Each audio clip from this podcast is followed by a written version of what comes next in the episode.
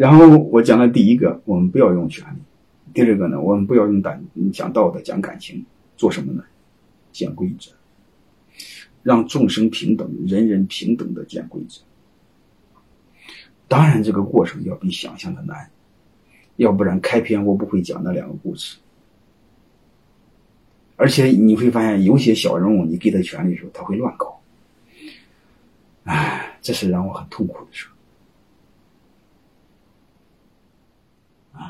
所以你会发现，有时候，有时候，有时候会，我们拿出一个反例，说民主国家不好，因为民主国家它会出现暴民政治，啊，用烂人靠人数有优势，这是存在的。所以，这时候我们老板必须要做个明白人。啊，然后第一，然后这个在这个前提下，我们如何让每一个人更加理性，然后这个组织更加优秀？我想谈的就还是规则建设。做好规则的前提是什么？纵向横边界怎么界定？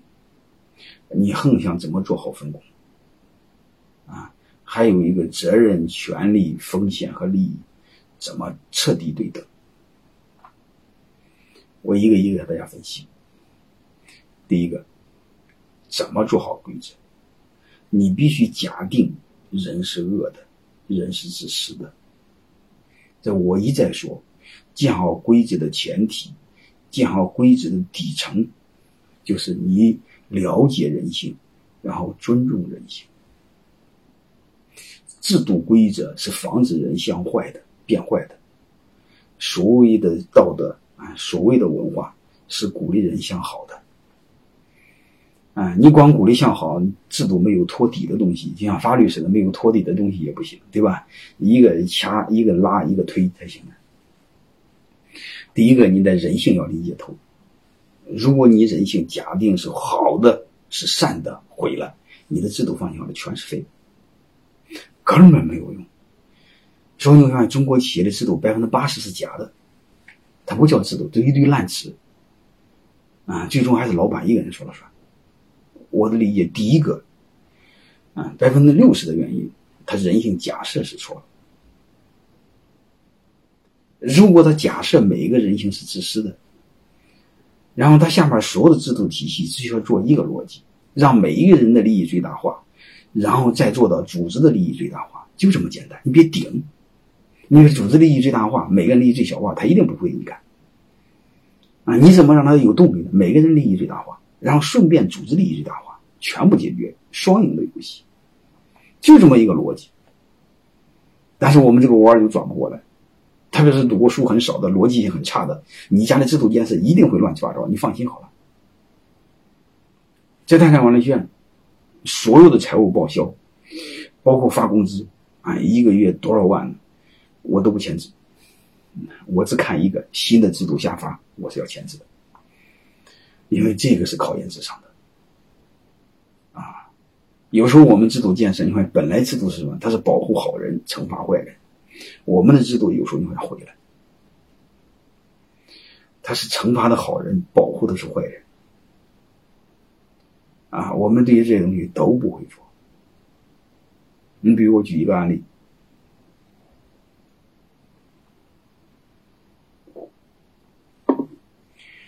在相关连线有一个打印机、复印机，嗯，然后呢，那个纸呢，是每每个部门爱怎么用怎么用，啊，无非是每个月的时候，你每个部门用了多少纸，你再申报一下，将来时候挂每个部门账上。我们泰山光连每个部门是独立核算。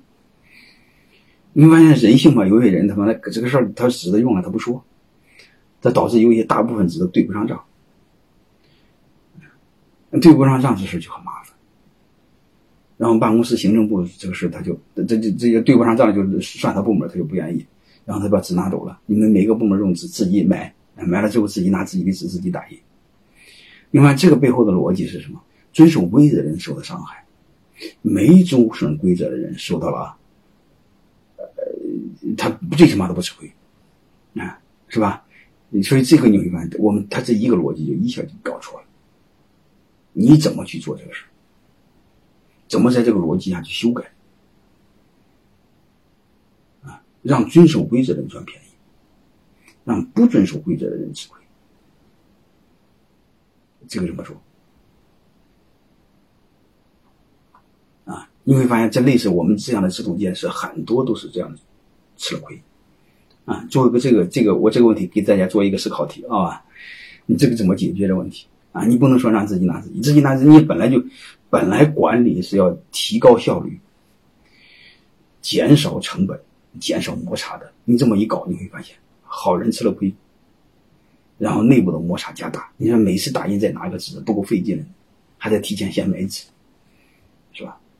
怎么解决？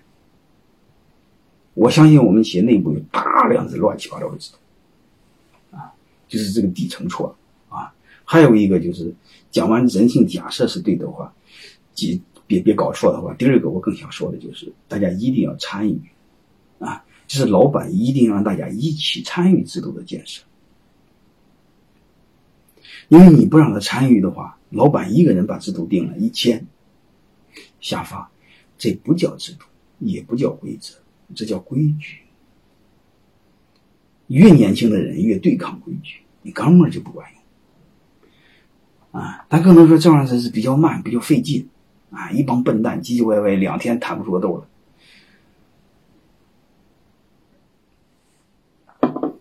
这个背后就要考验老板的胸怀，你得陪着大家一起成长，一起启蒙，这就是个很痛苦的事痛苦也得去做，啊！解释一句话，为什么要这样做？伟大的组织决策永远是慢的，但是你一定要知道一句话：决策越慢，它的执行效率越高。颠倒过来那种组织，你会发现，专制的组织决策很快，但是执行很慢，因为你执行人下班都不知道咋回事。嗯，他根本背后不看制度，他先问领导，领导其实也不知道咋回事，那么上级派下来的，你看这事就毁了。我们江湖上有流传一句话叫“政令不出中南海”，我不知道大家怎么理解，好吧？第三个我想给大家谈的就是这个 PPT 上的第四位四第四个第四条叫“四位一体”，责任、权利、风险和利益。视为一体，你比如我们的采购管理，你放心好了，采购的权利一定很大，他有权利他就有利益，但是通了娄子一般是企业里头，他这个责权利就是不对的。如果你采购管理做得好的话，你会发现他的权利大，他的风险也大。然后我有很多学生在这方面做得很好，这个也做一个思考题。